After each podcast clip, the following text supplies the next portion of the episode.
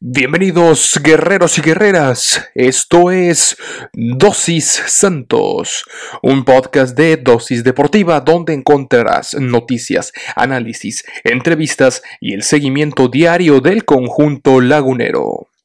Yo soy Juan Carlos Flores Turrubiates y diariamente te administraré tu dosis Santos.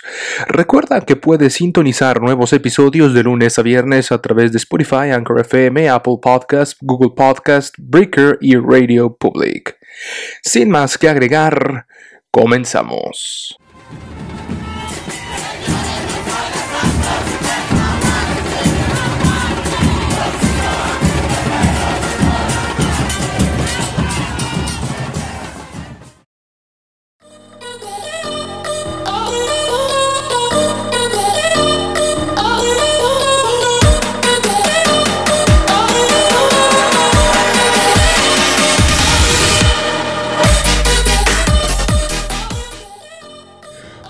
Amables amigos, guerreros y guerreras. Ya es eh, viernes, es 30 eh, de abril, es Día del Niño.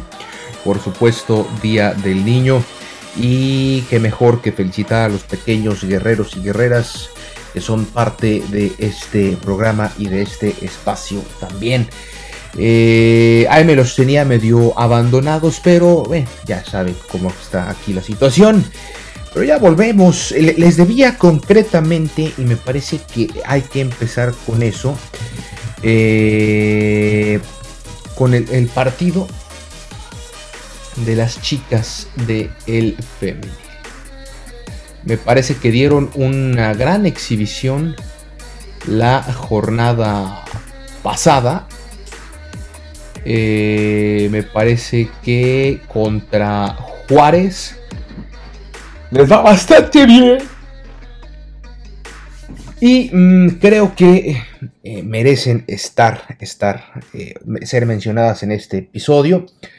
Hablaremos, por supuesto, de lo que eh, acontece también en el primer equipo y la información que ha surgido en los últimos minutos. También por ahí el profe Almada habló de el Santos, de su relación, porque eh, hay rumores ha habido sobre de que si se va no se va el profe Almada, pero eh, de una vez les digo que no se va, por lo, por lo menos no eh, después de esta temporada, va a estar la que sigue. Y de ahí para el Real, pues ya veremos, dijo un ciego. Pero por lo pronto vamos, vamos a empezar este partido. Digo, este partido, no, este episodio. Eh, primero saludando a toda la gente, los guerreros y guerreras, eh, tanto de Coahuila como de eh, Durango, de toda la, región de la laguna, también a la gente de todo el país, del centro y del sur de la República, del noreste, de aquí donde estamos en Monterrey, muchos laguneros y sobre todo a los guerreros internacionales, a mi compadre Carlos, que nos escucha, eh, y que tenía, tenía razón, tenía razón este, en su pronóstico. Bueno, no, ni siquiera tenía razón, porque pronosticó un empate, eh, fue derrota. Pero cómo son las cosas. No, bueno, los guerreros internacionales, por supuesto, los que están en Estados Unidos y en el Gabacho, también les saludamos con mucho gusto. Eh, vamos ahora sí a pasar con nuestro primer tema de la tarde. Y bien, y en lo que fue su último partido en el Estadio Corona en el Guardianes 2021 correspondiente a este circuito rosa, el conjunto del Santos Laguna Femenil se impuso 3 por 0 a las Bravas de Ciudad Juárez.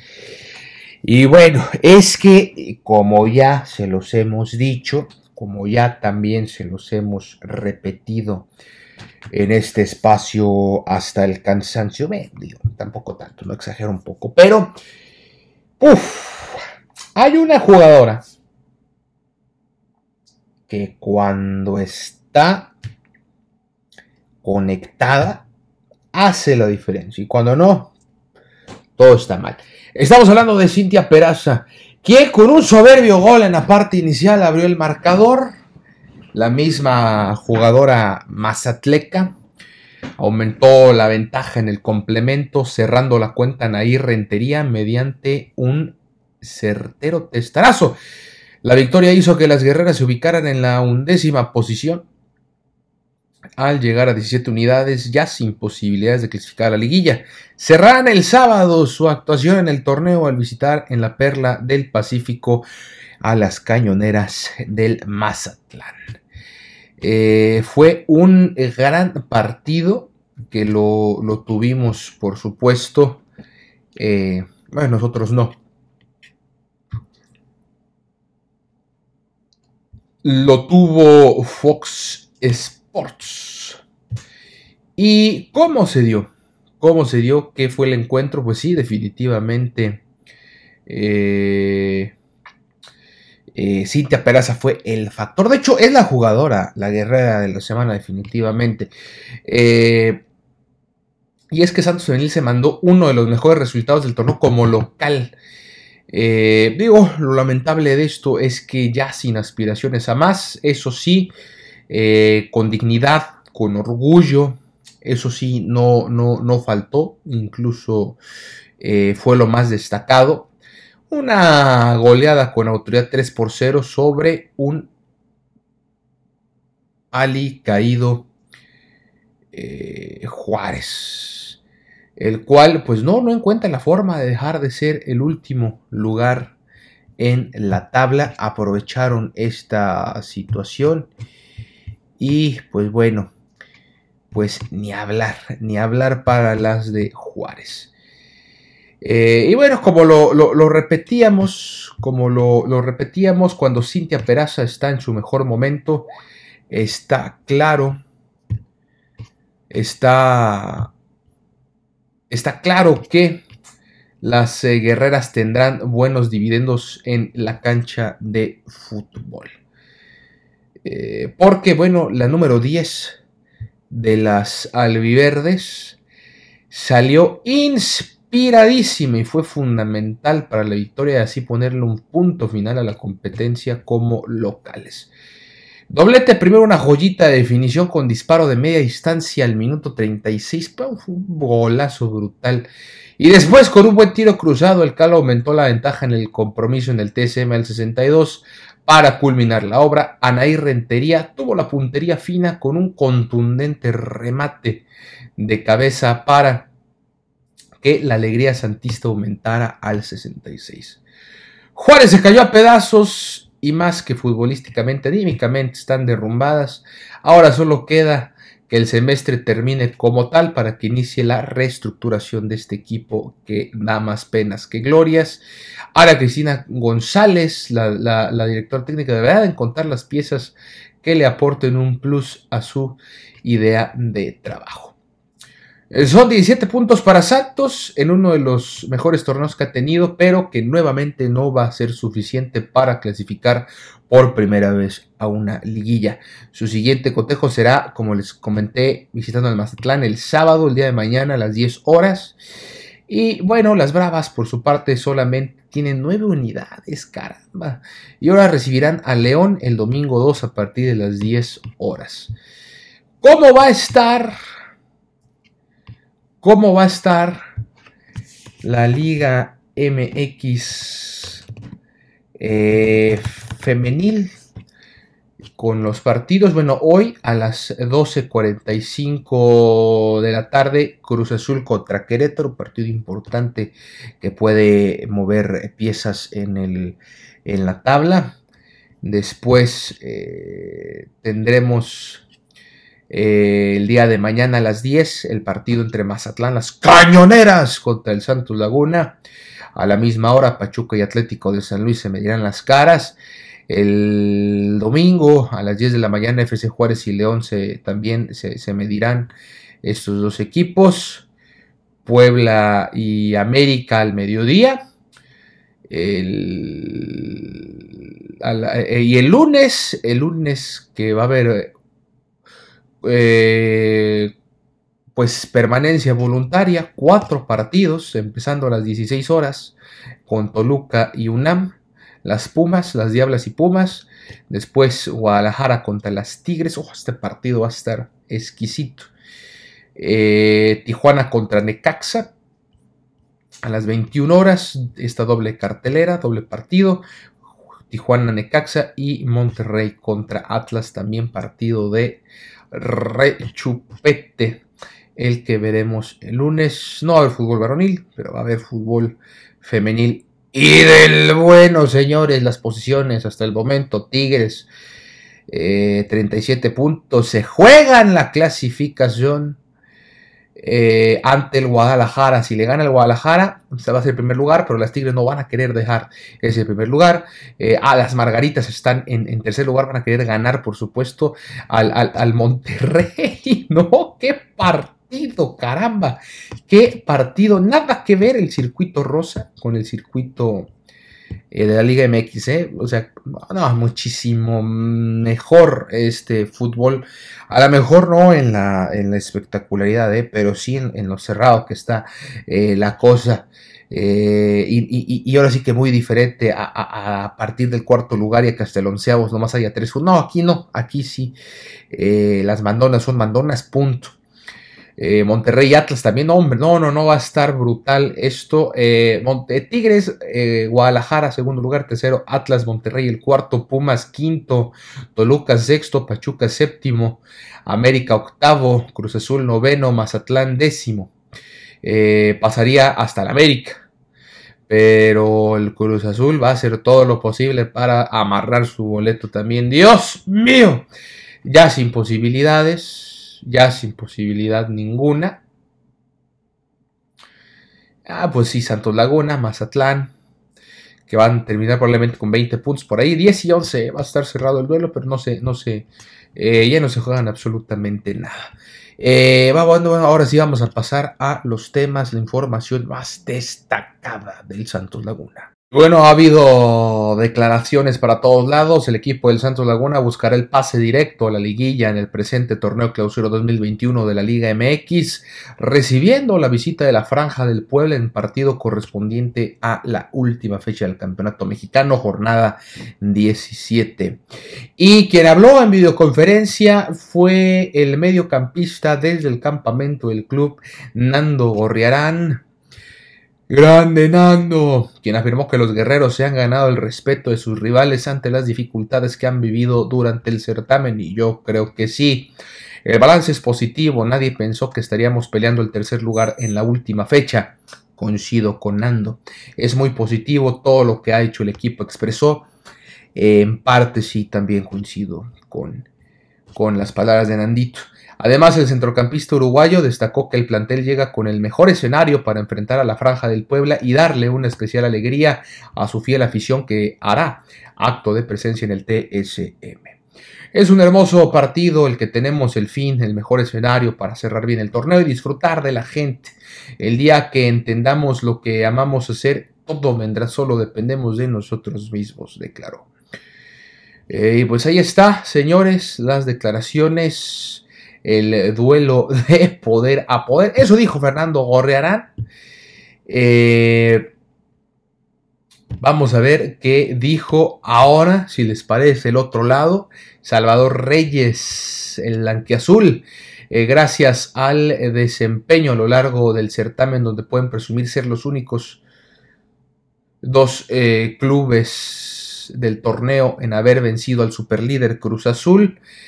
El duelo entre Santos y el Puebla de la franja de este fin de semana será sin duda alguna un choque de poder a poder, así lo anticipó el mediocampista del cuadro de los Camoteros Salvador Reyes. Santos y nosotros somos los únicos que le ganamos a Cruz Azul, así que puedo decir que va a ser un super partido muy duro los dos queremos ganar y sacar puntos. Estamos a un paso de asegurar la liguilla y vamos a ir con todo de visita. Hemos demostrado grandes cosas de local y visita. Vamos por esos tres puntos o sumar algo que es lo importante. En conferencia virtual recalcó Chavita Reyes que el equipo ha ido de menos a más en lo que la búsqueda de los objetivos se refiere, razón por la que al día de hoy se encuentran a un paso de obtener una meta más en su camino dentro del torneo, por lo que este duelo cobra vital relevancia para todos los involucrados. Nosotros planteamos las cosas paso a paso, el inicio del torneo era estar en estos 12 primeros lugares del repechaje Conforme fue pasando el torneo se dieron los buenos resultados, el objetivo era cerrar entre el quinto lugar y el octavo para estar recibiendo en casa la repesca. Y ya que se fueron dando las cosas el objetivo es clasificar en esos primeros cuatro lugares para clasificar directo a liguilla, así que hemos ido paso a paso, no nos apresuramos, no queremos asegurar que estamos en los primeros cuatro porque no es así, así que vamos partido a partido y este juego contra Santos es importante para nosotros.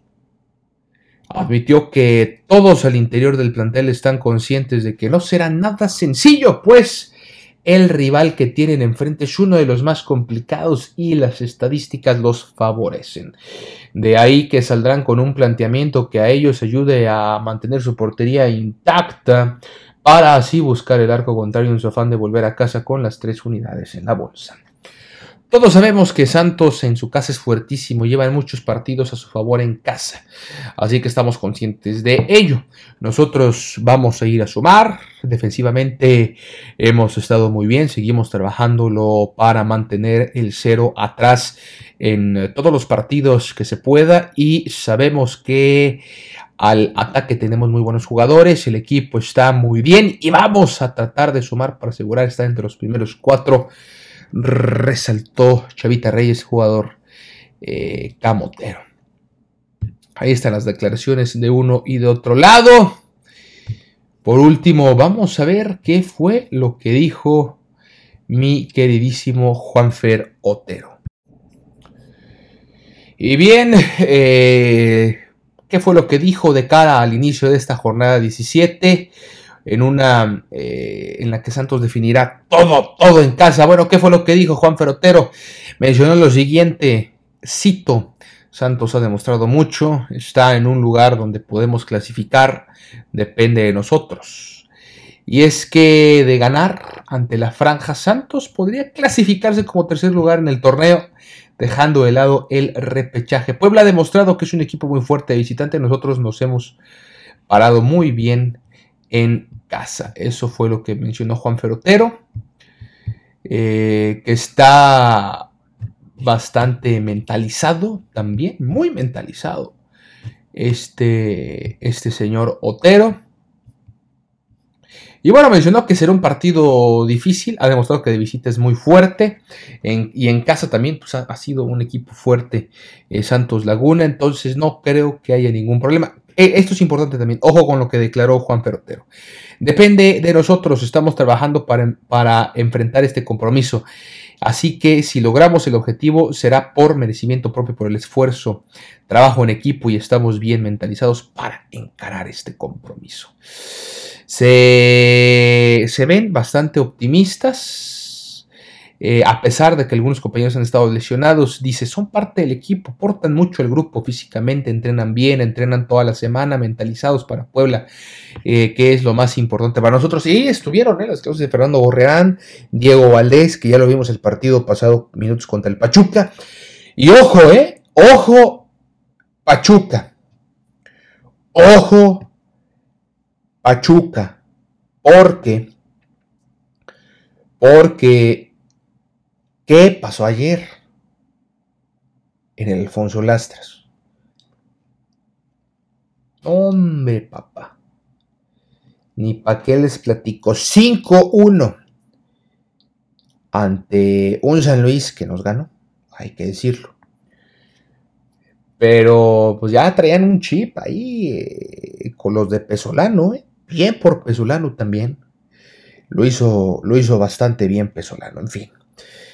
Eh, ya vamos a ver mañana qué otras cosas van a acontecer. Por lo pronto, ya para despedirnos, el miércoles por la noche falleció José de la Paz Herrera, también conocido como Chelato Uclés, a la edad de 80 años, luego de haber sido internado en su natal Honduras. Chelato se encontraba internado en el Instituto Hondureño de Seguridad Social de Tegucigalpa, capital de Honduras, donde había sido operado del corazón, además de padecer desde hace tiempo diabetes, esta enfermedad silenciosa. el pueblo hondureño eh, está de luto y lo recuerda con gran gratitud tras haberlos llevado a Honduras a su primera Copa del Mundo en España 82, además de ser el único estratega que dirigió a los cuatro grandes de aquel eh, país. Y es que a lo largo de sus 45 años como estratega del fútbol, el Chelato dirigió a ocho clubes de Honduras y más allá de las fronteras, dirigió a quien más, señores, al Santos Laguna de la temporada 90-91. Fue el primer técnico extranjero en la historia del conjunto lagunero, aunque por poco tiempo. Eh, impulsó la carrera de jugadores como David Suazo, Gilberto Yearwood, Wilmer Velázquez, Eduardo Bennett, Emir, Emil Martínez, Medio Berrios, entre otros. Incluso también en la política como diputado allá en su país. Interesante dato. Descanse en paz, José Chela Torrera. Nosotros nos despedimos de esta, de esta emisión. Ya vamos a estrenar cuenta en Twitter. Este fin de semana me meto a ella. Desde el Twitter, arroba dosis santos, todo seguido. Eh, les estaré llevando el minuto a minuto del partido. Desde ahí, minuto a minuto del partido, señores. Desde ahí lo estaremos eh, tuiteando para que nos empiecen a seguir. Y bueno, hasta mañana. Muchas gracias por su atención. Bye bye.